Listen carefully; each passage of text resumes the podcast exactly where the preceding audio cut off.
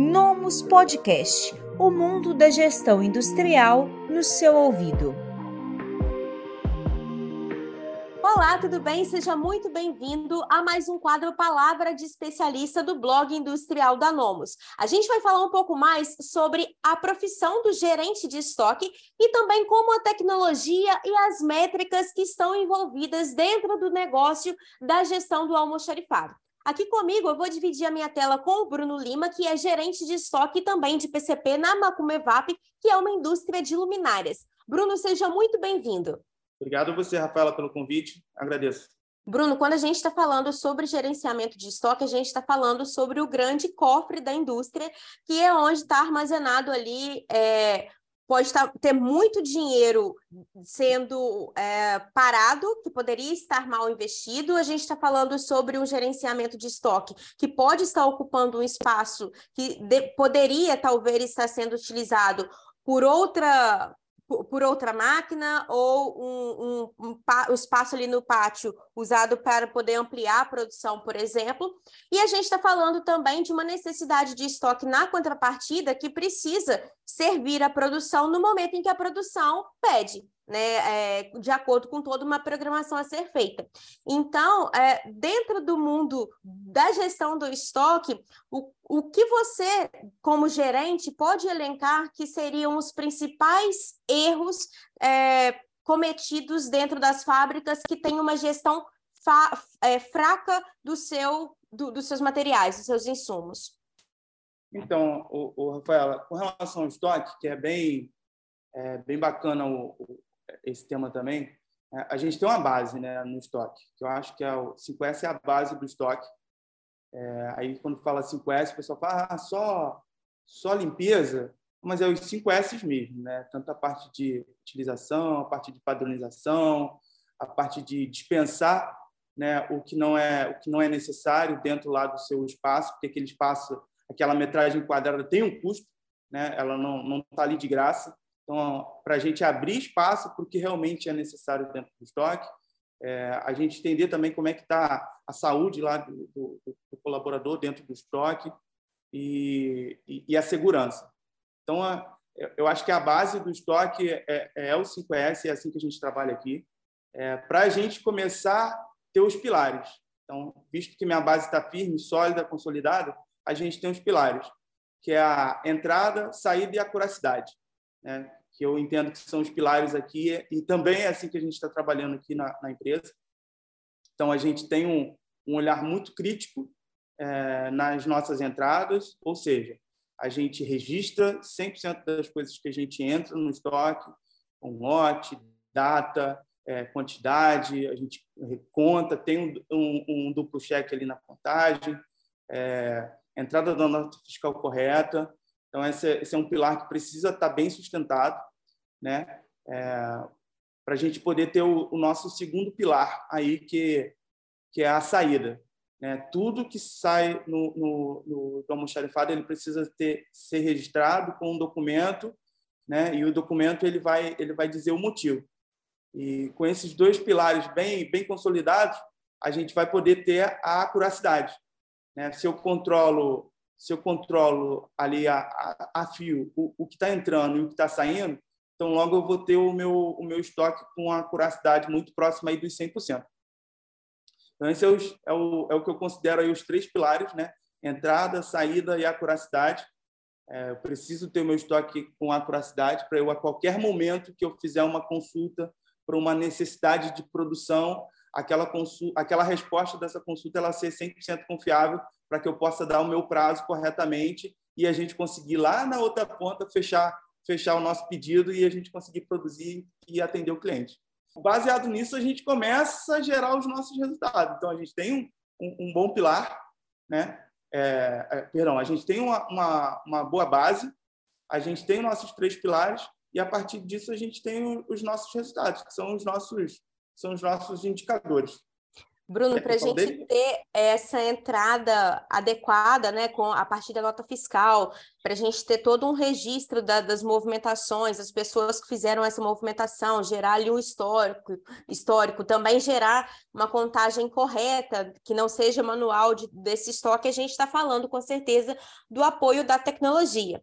É, mas ainda é realidade de muitas indústrias, principalmente as, as indústrias pequenas, mas é, eu te confesso que eu já estive com, com pessoas de indústrias de médio porte em que o controle de estoque ainda não estava na excelência que pode chegar. É, então, a gente está falando aí do apoio de um software que vai auxiliar e dar agilidade a todo esse processo. Na sua visão, de que maneira a tecnologia ela dá ganho para a indústria que está utilizando essa, essa ferramenta na gestão do seu estoque? Então, Rafaela, de novo eu, eu volto na questão do, do, do RP, né? que ele precisa ser um, um RP que seja aderente ao segmento, seja aderente aos processos da companhia. E todo RP ele tem um fluxo lá do, do inventário de entrada e saída. É, e é assim que a gente usa. Só que só o RP, no nosso caso aqui, ele não é suficiente. A gente tem um, tem um apoio de tecnologias é, à parte aqui e a gente hoje aqui a gente usa um, um aplicativo, né? Inclusive foi desenvolvido por mim, é, que a gente mede as entradas, né? A gente mede as saídas e a gente trabalha com ele também no inventário.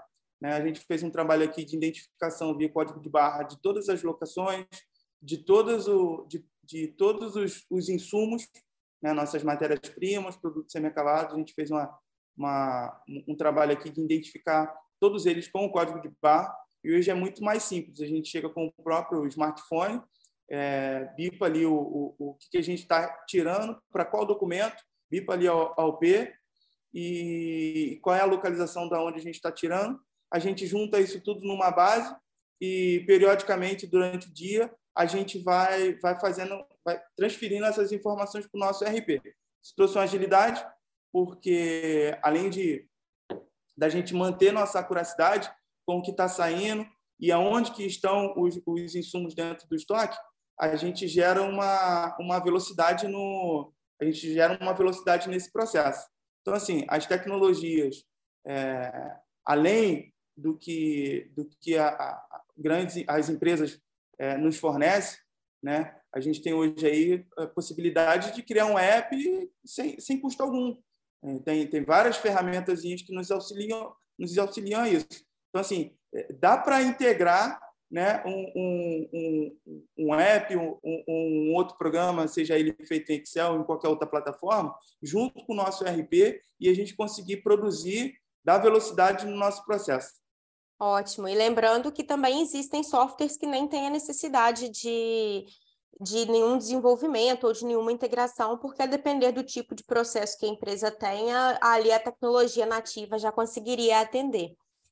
É, Bruno, uma questão que é relevante também dentro da gestão de estoque, muitas vezes, é realizar o apontamento uh, no passado, né? Muitas vezes ali com alguma necessidade que aconteceu na, na produção, com alguma ação que precisa ser rápida, o lançamento daquela atividade acaba sendo feita posteriormente, no final do dia, e isso ocasiona em diversos é, erros que podem levar tanto à contagem incorreta do estoque, como também uma previsão, dar uma previsão para o setor de compras, por exemplo, inconsistente, é, e, e, até mesmo para o gestor que não está conseguindo ver ali a informação atualizada em tempo real. Como um gerente de estoque, como você acredita que é, esses lançamentos posteriores podem ser corrigidos dentro de uma fábrica? Então, o, o Rafaela, a gente tinha, tinha muito isso aqui na, na, na, empresa e, na verdade, a gente corrigiu ou minimizou bastante, minimizamos bastante esses apontamentos posteriores, ou até mesmo, é, às vezes, a gente não apontava, e não por, por, incompetência, porque era tanto, tanto processo que precisava ser executado que acaba, acabava passando o apontamento, o registro do apontamento. Então, com o app, a gente conseguiu minimizar bastante porque mesmo que a gente informe no RP é, é, dentro do, da fração ali de, de, horário que a gente definiu, né? então a gente tem tem atualizações do RP, do, do aplicativo para o RP a cada duas horas, mesmo que a gente, mesmo que a gente tenha esse esse time de duas horas, hoje a gente conseguiu reduzir praticamente 98% dos nossos erros de apontamento é, com o app. Por quê? Porque a gente praticamente não, não, não digita no app, porque é tudo via código de barra. Então, isso minimizou. Né? Antigamente, a gente escrevia no folhinha o que, que a gente estava tirando, às vezes é, o colaborador passava para o outro colaborador digitar, então tinha uma, uma interpretação errada do número escrito, aí por isso a gente digitava errado. No app, a gente acabou minimizando esse, esse problema e a gente reduziu também com, com as faixas ali de tempo a, a, a serem computadas no, no nosso RP. Então, a tecnologia ajudou bastante nessa nessa nessa causa raiz aí que a gente sabia que era o que que era o problema e a gente conseguiu conseguiu minimizar bastante aí os problemas com, com a entrada do app. Bruno, como um gerente de PCP e também um gerente de estoque, é, qual o custo da informação errada no estoque? O, qual o custo disso na produção? O quanto isso impacta negativamente o andamento do seu PCP quando o seu estoque não está correto? É, diretamente eu tenho retrabalho, né, que é ruim. Então, se eu, se eu tenho uma informação errada do estoque, o PCP vai planejar com base naquela informação, que lá na produção a gente vai entender que aquela informação estava errada. Então, a gente gera primeiro retrabalho no, no, no estoque, né? Depois a gente está gerando uma ruptura de processo na produção, isso é ruim, é, porque eu tava, a produção estava toda sequenciada ali, contando com a produção daquele item, eu descobri que, que a gente não, não tinha determinado insumo para fazer aquele item, então gera uma ruptura, eu gero um setup que eu não que eu não estava prevendo, é, vou gerar um setup a mais, porque o, o, o, setup do produto A para o B eu já tinha planejado, só que eu não tenho B, agora eu vou ter que fazer um, um setup para o A e possivelmente eu vou ter que voltar uma hora com aquele produto B para produzir. Então, vou fazer um setup a mais. É, eu tenho tem, tem, tem, várias coisas, né? Porque eu tenho que envolver manutenção é, para fazer aquele setup desprogramado. E tem um, um problema também que é, aí eu só estou falando dos problemas internos, né? Eu tenho um problema que é externo, que eu estou descumprindo um prazo que eu acordei com o comercial, que, que por óbvio o comercial acordou com o cliente. Então, esse é o, é, é o pior dos problemas, né? Quando a gente não consegue cumprir uma data com o nosso, com o nosso cliente. E qual o impacto da, do, da contagem errada, do gerenciamento é, incompleto, errado do estoque no setor de compras? Que com certeza a liderança de estoque também está em contato com outras lideranças e como isso impacta o setor de compras e o financeiro da empresa? Tem, tem os momentos, né? Então, se eu estou no momento de rodar o MRP para entender como é que como é que eu estou para fazer as solicitações de compra, né? firmar as solicitações de compra, isso gera um impacto imenso, porque eu vou, eu vou fazer uma compra de um produto que eu não deveria comprar ou vou deixar de comprar um produto que eu deveria comprar por causa de um, de um furo de estoque, entendeu? Então, assim, tem um, um impacto financeiro, né? A gente, primeiro a gente falou do, do impacto, é, o impacto do retrabalho internamente, a gente tem um impacto do desgaste com o nosso cliente, de repente ele também estava programado para poder é, é, startar a obra dele em determinada data e agora eu disse que eu não vou conseguir entregar. E eu também tenho o, o, o impacto, que é um impacto interno e que vai gerar, também vai gerar um custo, né? que, é, que é o custo de compras, eu comprar um produto errado ou deixar de comprar. Certo. É, e dentro da gestão do seu almoxarifado, Bruno, quais são os principais indicadores que são devem ser considerados? Então, é, acho que primeiro de tudo eu tenho o, o total de produto disponível, né? É, eu preciso preciso saber o que, que eu tenho dentro do meu almoxarifado. É, então, dentro do meu estoque, dentro do meu armazém, como, como nomenclatura aí do, do, do pessoal. Então, assim, tenho tenho tempo, tenho o total de produto disponível, né? Tenho tempo de abastecimento, que é muito importante eu saber quanto tempo eu levo para reabastecer aquele aquele para abastecer aquele produto, né? Ou seja, desde que a minha ordem de, de, de produção chega, quanto tempo que eu levo para abastecer a produção com, com esse produto. Eu tenho um tempo de reposição, que está é, tá, tá ligado diretamente a, a, compras. Né, o lead time de compras, quanto tempo eu demoro para colocar esse produto novamente na minha prateleira. Aí eu tenho o, o indicador de ponto de pedido, né, que é o que vai startar toda essa essa essa dinâmica aí com o setor de compras, que é a cada aí tem várias filosofias de trabalho, tem gente que usa Kanban, tem gente que usa ponto de pedido, é, tem gente que faz tem, tem cálculos para ponto de pedido. E, por último, a taxa de avaria, que eu também preciso entender como, como, é, que, como é que acontecem as perdas dentro do meu, dentro do meu estoque. Então, esses cinco principais indicadores que a gente, que a gente usa. Sim.